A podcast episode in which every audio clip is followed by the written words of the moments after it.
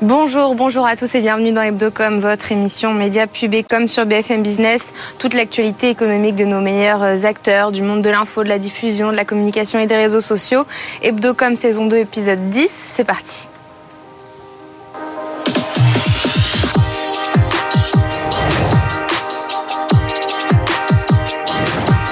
BFM Business et CB News présentent Hebdocom. Rebecca Blanc-Lelouch. Une quotidienne 7 jours sur 7 des primes tous les samedis et 3 mois de tournage en continu pour la Star Academy qui est de retour. Quels enjeux et quel avenir pour la production de flux à l'heure des plateformes? Pour en parler, euh, mon invité Jean-Louis Blot, président d'Endemol France, euh, et mon invité dans un instant. Ensuite, euh, comme d'habitude, toutes les news d'Hebdocom passées en revue par Simon Tenenbaum. Et puis pour terminer, quel avenir pour Grok, la nouvelle intelligence artificielle générative, la propre intelligence artificielle générative euh, faite par Elon Musk. Faut-il s'en inquiéter comme elle est basée sur le réseau social X? C'est notre focus du jour et c'est dans un instant. Mais d'abord, j'accueille tout de suite mon invité, c'est Jean-Louis Blot. Bonjour Jean-Louis Blot. Bonjour. Merci d'être avec nous aujourd'hui. Vous êtes euh, président d'Endemol France, filiale du leader euh, du géant mondial Banijé. Endemol, euh, pour rappel quand même, c'est Love Story, c'est les 12 coups de midi, toutes les téléréalités. Récemment, LOL Kikri sort. et puis donc, la Starac qui a repris depuis samedi dernier. Il me semble d'ailleurs que vous revenez à l'instant de Damary Lélis, du château de la Starac. Est-ce que vous êtes content de ce coup d'envoi? Je suis très content. Je suis très content de l'ambiance qui règne au château, entre les élèves L'ambiance qu'il y a aussi dans l'équipe, ça compte. Hein. Il y a 70 personnes qui travaillent au château. Et euh, franchement, jusqu'ici, tout va bien. Euh, est-ce que, euh, en termes d'audience, parce qu'on est quand même sur BFM Business, vous avez atteint vos objectifs jusque-là? Bah, on, est, on, est dans les mêmes eaux sur la quotidienne que l'année dernière. l'année dernière, ça avait été un formidable succès. grosso modo, la case, elle est, on va dire, à 25% de part de marché sur la, FRDA, la ménagère. Et là, on est aux alentours de 35. Donc voilà, tout va bien. C'était 3 millions et demi de téléspectateurs en moyenne pour le premier prime, autour de 1 million et demi sur la quotidienne. Euh, est-ce que la Starac c'est rentable? Euh, Alors ça dépend pour qui. pour vous, pour TF1 Alors c'est, je pense que si ça n'était pas rentable pour TF1, ils ne le commanderaient pas et on partirait pas sur une aventure de plusieurs mois. Et euh, pour nous, Autant la première saison n'était pas rentable, autant celle-ci, on espère qu'elle le sera. Quasiment trois mois de tournage en continu. Comment vous, quelle est, votre stratégie pour euh, réussir à tenir en haleine les téléspectateurs euh, pendant autant de temps? Bah, en fait, il n'y a pas vraiment de stratégie, ce sont des histoires qu'on raconte. Et les histoires, elles se forment, elles se créent au fur et à mesure euh, des aventures de nos académiciens dans le château et en dehors du château. Donc c'est ça, il y a cette histoire de base qui est, il y a un éliminé toutes les semaines. Donc ça, c'est les enjeux classiques, entre guillemets, de ce genre d'émission. Et puis, il y a toutes les histoires, toutes les relations qui se nouent à l'intérieur du château et qu'on raconte au fur et à mesure de, ce, de, cette aventure. En fait, c'est un, on pourrait dire une espèce de voyage pour, pour ces jeunes gens, on dirait journey en, anglais. C'est-à-dire que voilà, on commence à un moment et on vit cette aventure et à la fin, on, sort complètement différent. Et c'est euh, ce, ce, changement, cette transformation qu'on est en train de raconter euh, La promo de cette nouvelle saison devait compter 16 élèves, ça a été réduit. Trois d'entre eux se sont fait recaler, pourquoi? Bah, En fait, c'est pas tellement la promo devait avoir 16 élèves, c'est qu'on a, on a été, entre guillemets, un petit peu trop vite dans le sens où on a booké les élèves. Il y a un tableau euh, euh, final entre guillemets euh, des élèves qui, dont on était très content. Et puis au final, au fur et à mesure des ajustements qu'on a pu faire avec TF1, on a vu que finalement on avait trop de candidats par rapport à tout un tas de, choses entre guillemets. Et les contraintes budgétaires, c'est ce qu'on lit, mais il y, a, plein d'éléments qui rentrent en ligne de compte. Voilà, il y a le casting, il y a les éléments budgétaires, il y a les éléments de durée, etc. Donc tout ça a fait qu'on a dû se résoudre à retirer trois candidats et ça a été très douloureux. Euh, pour nous, pour eux. Et euh, franchement, c'est, on a été trop vite dans le fait de leur faire signer leur contrat, dans le fait de les prévenir, et on n'a pas été assez rapide dans le fait de savoir jusqu'où on allait, comment on faisait cette saison, et, combien de candidats on avait, dont on avait besoin. Et ça vous a coûté un, peu d'argent puisque vous les avez payés ce que vous leur deviez par rapport au contrat que vous aviez signé avec eux ou? Alors, alors aujourd'hui, euh, on est à leur écoute et franchement, on essaye de, que ça se passe le mieux possible pour eux.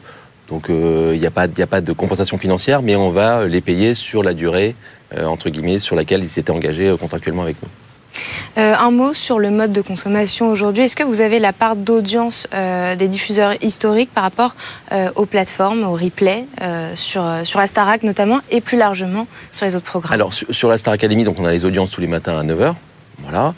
ça, c'est pour les chaînes linéaires. Ensuite, on aura la consommation en replay euh, en J plus 7, donc euh, une semaine plus tard, euh, tous les jours à 15h cette fois-ci. mais ça, on le saura dans une semaine à peu près, quand, ça fait comment ça fonctionne. Voilà.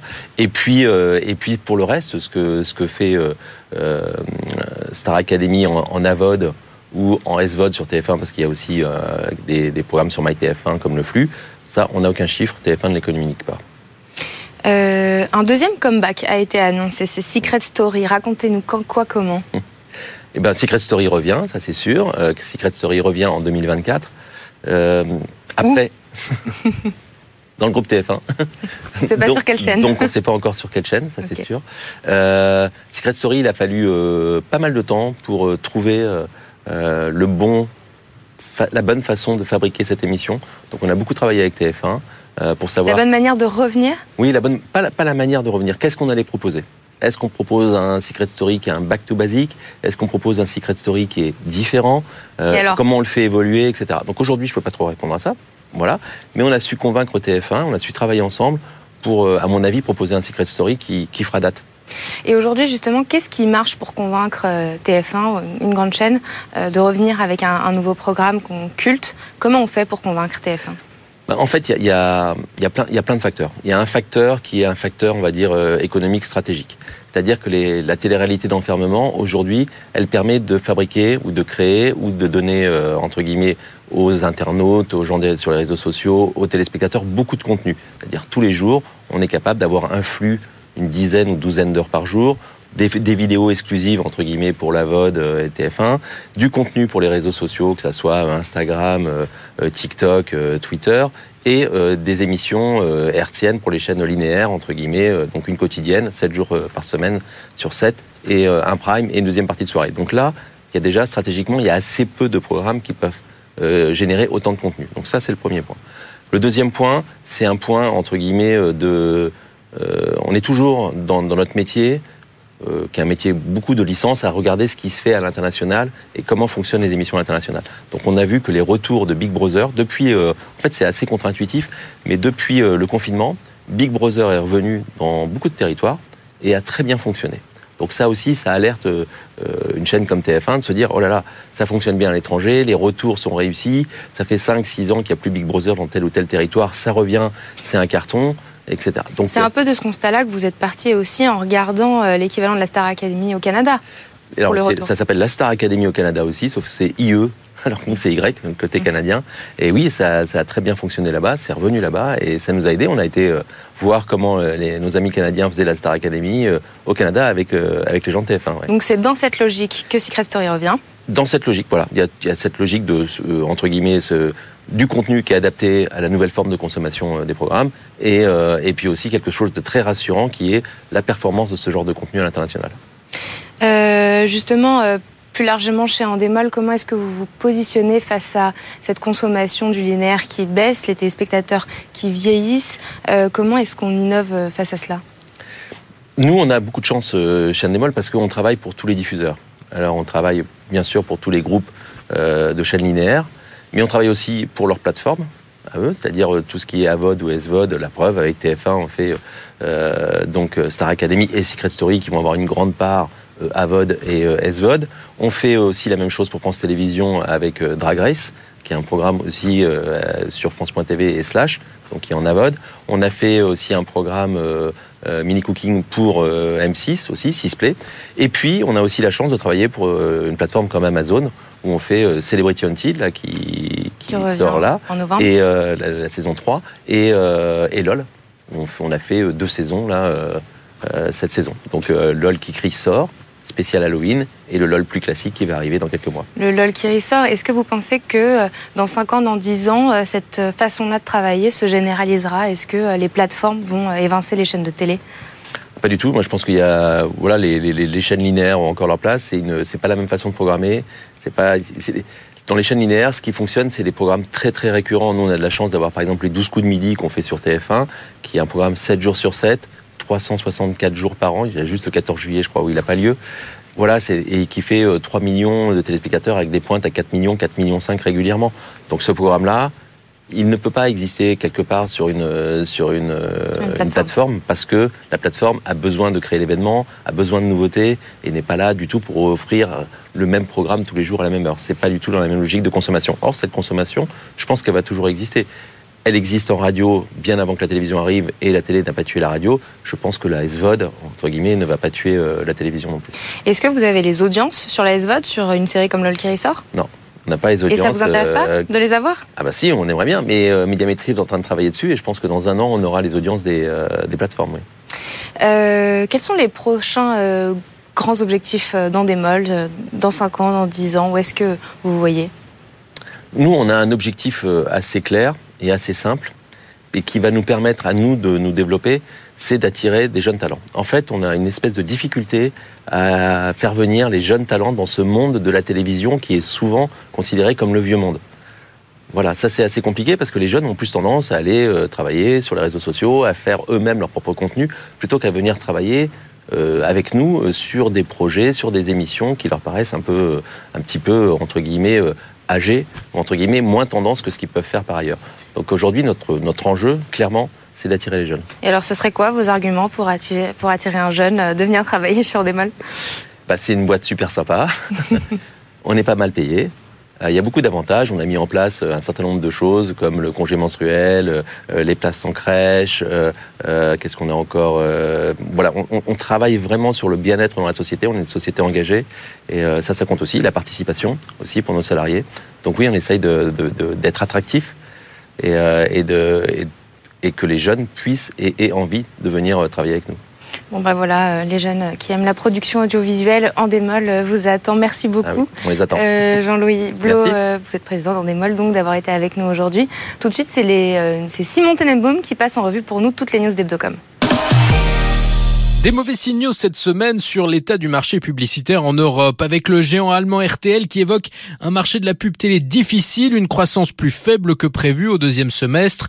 Malgré une belle progression de ses plateformes de streaming en Allemagne et aux Pays-Bas, le groupe revoit ses prévisions à la baisse et anticipe maintenant un recul de 5% de son chiffre d'affaires publicitaire au deuxième semestre. Le tableau est à peu près le même outre-Manche chez un autre géant européen des médias, ITV, qui annonce des coupes dans ses dépenses de contenu face au ralentissement du marché publicitaire, un marché qui chute pour le groupe de 7% depuis le début de l'année. De quoi contraster finalement avec les résultats assez solides publiés le mois dernier par TF1 et M6 qui eux ont profité de la Coupe du monde de rugby en France.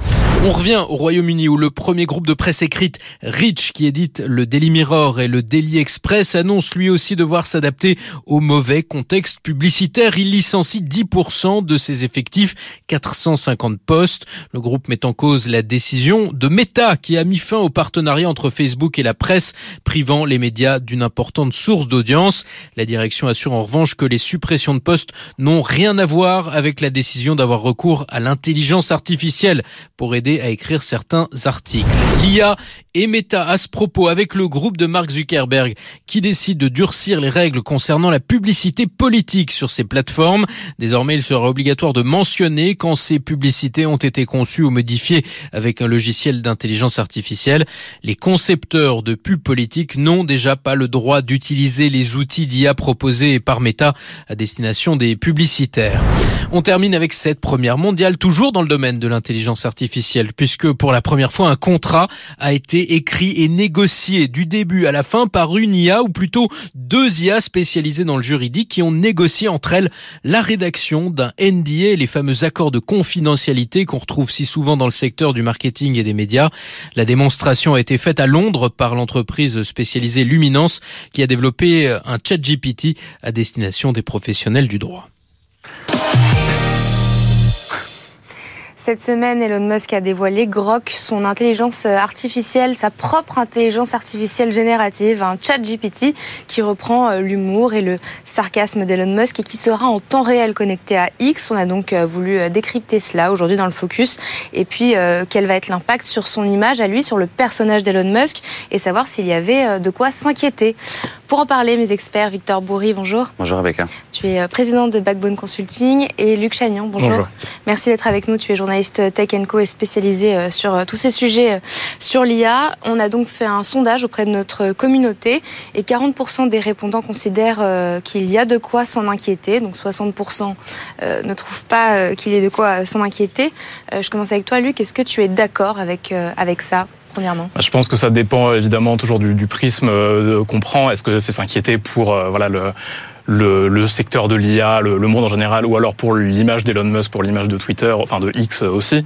Et euh, c'est vrai que comme beaucoup d'IA génératives, voilà, ça, ça, ça, déclenche pas mal de, de sentiments assez euh, différents. Il y, a le, il y a évidemment les risques sur l'IA qui pourraient euh, devenir plus intelligente, se révolter, prendre le contrôle du monde, etc. Bon, évidemment, là, avec, euh, avec Grok, on n'est pas exactement dans cette perspective. Ce qu'Elon Musk avait fait d'ailleurs au moment où le lancement de ChatGPT. Et justement, c'est un, de, un de ceux qui alerte le plus euh, depuis plusieurs années sur, euh, en mettant en avant ce risque existentiel, comme on dit.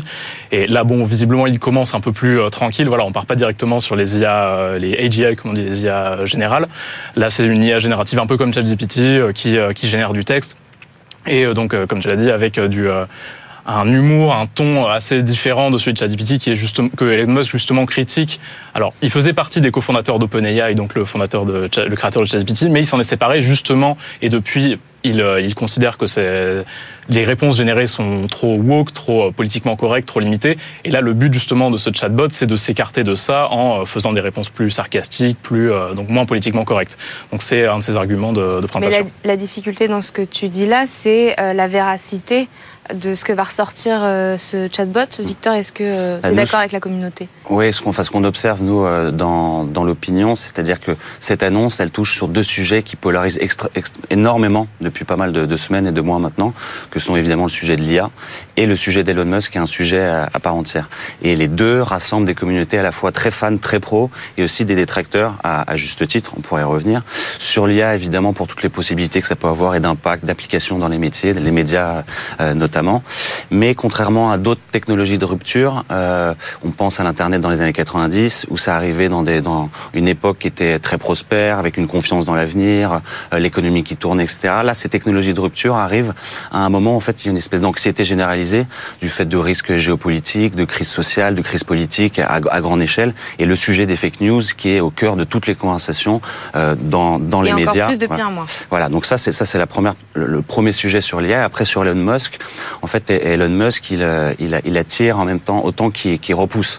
Euh, C'est-à-dire, si on, le compare avant, au début de ses premières aventures, ses épopées industrielles, on se souvient bah, des débuts de Tesla, de SpaceX, etc. Il y avait une, une forme d'admiration sur son ambition, le personnage, ses projets, sa force de travail.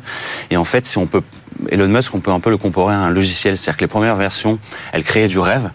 Et, euh, et, les dernières, en fait, elles commencent à inquiéter. Et sur le plan de la communication, justement, ce qui est assez intéressant, c'est que, euh, en fait, il se sert de cette peur, enfin, en tout cas des émotions euh, qu'elle génère, pour euh, vendre ses produits. Juste avant la sortie euh, de, de Grok, il était un, au sommet de l'IA en Angleterre. Il a fait une conversation qui était qui était diffusée sur un média anglais euh, avec le premier ministre anglais. Et en fait, on le, on le voit s'exprimer avec volontairement, avec un, toujours cette espèce de sourire, de masque, de malice, avec un vocabulaire très grand public, en utilisant l'imaginaire, euh, notamment sur euh, des séries de science-fiction à la, à, la Black, à la Black Mirror, où il expliquait que l'IA permettra un jour de ne plus jamais travailler, que l'IA est un génie magique en employant en fait, ces termes-là. J'ai l'impression que sa plus grande arme, Elon Musk, dans ce que tu dis, c'est la provocation. Sa plus grande arme de, de communication. c'est la, la plus grande arme. En fait, c'est un des, pour moi, euh, un des un des chefs d'entreprise qui a le mieux compris à quel point le dirigeant est un actif intangible pour euh, pour une entreprise. Actif intangible, je veux dire euh, pour vos téléspectateurs, c'est-à-dire dans les actifs intangibles, vous avez la marque, les brevets, le portefeuille client, et avec l'avènement de l'expression de l'opinion en ligne, euh, la réputation du dirigeant et la manière dont il s'exprime va être créateur de valeur pour la société. Lui, il a compris mieux que personne. Il en a joué d'ailleurs sur le cours de bourse de Twitter, ce qui a fait pas mal d'émules. il l'a il l'a joué aussi sur sur Tesla et sur toutes ces entreprises. Et là, c'est un nouvel exemple de démonstration euh, de sa communication peu provoque. Ouais. Luc, le fait que ce soit euh, relié à X, euh, c'est quoi? Quelles, quelles, vont être ses conséquences? Oui, c'est l'objectif. Euh, de, ce, de chatbot, c'est clairement un argument supplémentaire pour, vous le, voilà, on l'a dit, le, ce, chatbot est lié aux abonnements X Premium. Pour le moment, il est déployé que sur un nombre limité d'utilisateurs sur l'abonnement X Premium le plus élevé, donc à 16, 16 dollars par mois. Et on peut voir ça justement comme un argument de vente supplémentaire pour, euh, pour mettre en avant ces abonnements-là, qui sont censés apporter une source de revenus supplémentaire à X, compenser aussi la chute des revenus publicitaires, voilà qu'on sait assez forte depuis euh, depuis la depuis le rachat par Elon Musk, et euh, et le fait que ce soit connecté à en temps réel aux, euh, aux, différents postes aux postes des utilisateurs, le but c'est effectivement de d'avoir quelque chose de plus connecté à l'actualité que ChatGPT qui pendant un long moment a été euh, limité à alors je sais plus si c'était septembre 2021 quelque chose comme ça. 2022 2022 oui, voilà pardon. Et qui euh, voilà. Là il me semble que c'est avril 2023 euh, oui voilà ça a été remis voilà ChatGPT a été remis à jour récemment et euh, effectivement, le but, c'est d'avoir euh, du, du, flux en temps réel pour avoir une réponse. Par exemple, si je pose des questions sur les événements d'actualité, euh, voilà, d'avoir des réponses. D'un autre côté, si c'est effectivement lié au tweet, c'est ça, ça a aucun aucun gage de factualité. Voilà, les, les gens qui publient qui publient sur tel ou tel compte, justement parce que on a vu depuis le, les événements entre, euh, par exemple dans le contexte entre Israël et le Hamas, que euh, la désinformation avait explosé. Et si jamais Grok utilise ce genre de source pour générer ses réponses, ça peut justement participer à amplifier la désinformation, surtout en la présentant comme le fait ChatGPT de manière très factuelle, très très certaine, très sûre d'elle. Et euh, si jamais les réponses sont présentées comme ça, alors que ça recrache, on va dire, du, euh, des, des posts qui n'ont aucune garantie d'être euh, d'être factuels, ça peut justement participer à amplifier les côtés négatifs de X et donc dégrader finalement l'image de X et d'Elon Musk. Donc ça peut avoir des conséquences politiques. Justement, Aussi. je m'étais posé cette question euh, juste avant de descendre. Euh, Est-ce que à un an pile des élections présidentielles, il euh, n'y a pas une petite euh, coïncidence? Il y a une coïncidence parce qu'il il, maîtrise mieux que personne euh, l'agenda politique. En fait, il se considère même, on l'a vu quand il, a, il est venu faire sa tournée en France, euh, il, il, se considère de stature euh, d'homme d'État. Euh, D'ailleurs, il, il, ne traite qu'avec euh, les, les, personnages politiques de, de, son rang. Et effectivement, le fait que ça soit relié à, à X en, en, temps réel, vu la, la, crise politique dans laquelle on a commencé à rentrer et comment la, la manipulation de l'information pourra peser dans les dans les prochains mois, dans les prochaines élections, on peut penser qu'Elon Musk avait une idée derrière la tête. Euh, si on regarde le, la réglementation européenne de Thierry Breton, le DSA, le DMA, dans quelle mesure et jusqu'où ce sera toléré et, et, et légal on sait qu'il y a déjà une enquête qui a été ouverte par l'Union européenne justement contre X pour les, la, la, la, hausse de la désinformation qui a été constatée euh, depuis les événements euh, entre Israël et le Hamas. Donc euh, effectivement, c'est, on peut supposer que l'Union européenne surveillera de très près ces, ces agissements-là. Après, effectivement, c'est un peu, comme on l'a dit, c'est un peu le même fonctionnement que ChatGPT. ChatGPT lui-même a pas été particulièrement. Il y a eu un moment où il a été suspendu en Italie pendant à peu près un mois, quelque chose comme ça, ça, pour des questions de données personnelles qui se sont finalement résolus et, d'accès euh, par les mineurs, ce qui s'est plus ou moins résolu euh, assez rapidement. Donc, on peut penser que ça pourrait aggraver la situation de X si jamais c'était utilisé pour amplifier de la désinformation. Le chatbot en tant que tel ne devrait pas, enfin en tout cas je pense pas, devrait euh, attirer euh, ça devrait pas poser de conséquences négatives supplémentaires pour X en tant que tel, mais effectivement, ça pourrait aggraver la manière dont le réseau social est vu par l'Union européenne. Oui. oui. ce qui est étonnant, c'est que ça a pas mal mobilisé les communautés sur X. Justement, il y a énormément de conversations. C'est vrai qu'une fois de plus, on en parle en quelques jours. Et majoritairement sur X? Majoritairement, oui, sur X. Euh, près de, là, on est à près d'un million euh, de, de, mentions et de messages échangés sur le sujet Donc depuis, en, depuis le lancement en six en, jours. En six jours. En six jours. Un accueil qui est, qui est en, en, ligne avec les résultats de votre sondage, à savoir un accueil plutôt positif, tant sur l'approche. Euh, les, les, gens, les utilisateurs, l'ont pas encore essayé. Donc, mmh. il y a beaucoup d'expectatives, euh, mais sur l'approche un peu décalée, le sujet de l'humour. Quels sont les commentaires qui ressortent le plus sur cette qualification positive de sur bah, beaucoup de messages anti-woke. Il y a beaucoup de communautés complotistes euh, sur sur X, et en fait, elles se sont beaucoup exprimées. Elles sont assez fanatiques aussi de toutes les innovations et avancées d'Elon Musk. Qui sont favorisées par l'abonnement Twitter Blue, d'ailleurs, d'une certaine manière, avec la mise en avant algorithmique. Exactement. Donc beaucoup de messages, beaucoup de messages là-dessus, beaucoup de messages aussi euh, sur euh, le nom euh, qui leur plaît, qui plaît énormément, parce qu'en fait, le fait qu'ils puissent devenir génériques comme Google l'est, c'est-à-dire Googler ou, ou Groquer. Et le seul critique qu'on a pu dénoter, c'est sur l'abonnement, justement, sur le prix, qui a fait déjà polémique sur X, en fait, qui se, traduit ici sur, sur Grok, enfin sur le sujet Grok.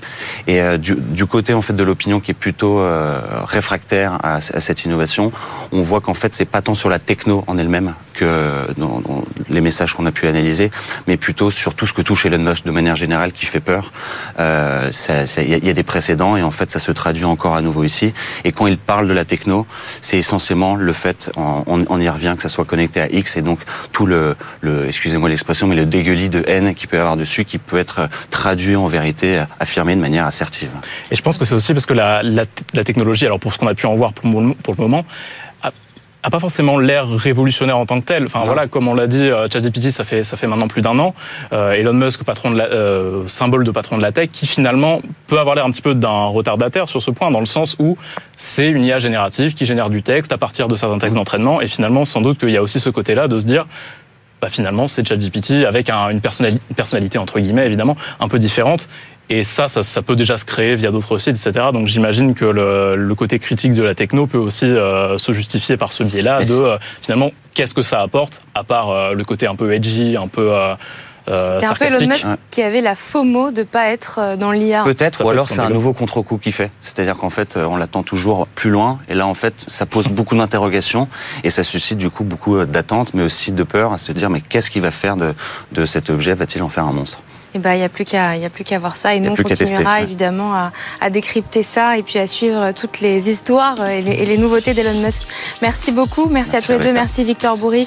Merci euh, Luc Chagnon. Il paraît que c'était ton dernier jour aujourd'hui. Donc, très, très bonne euh, continuation dans tes euh, prochains projets.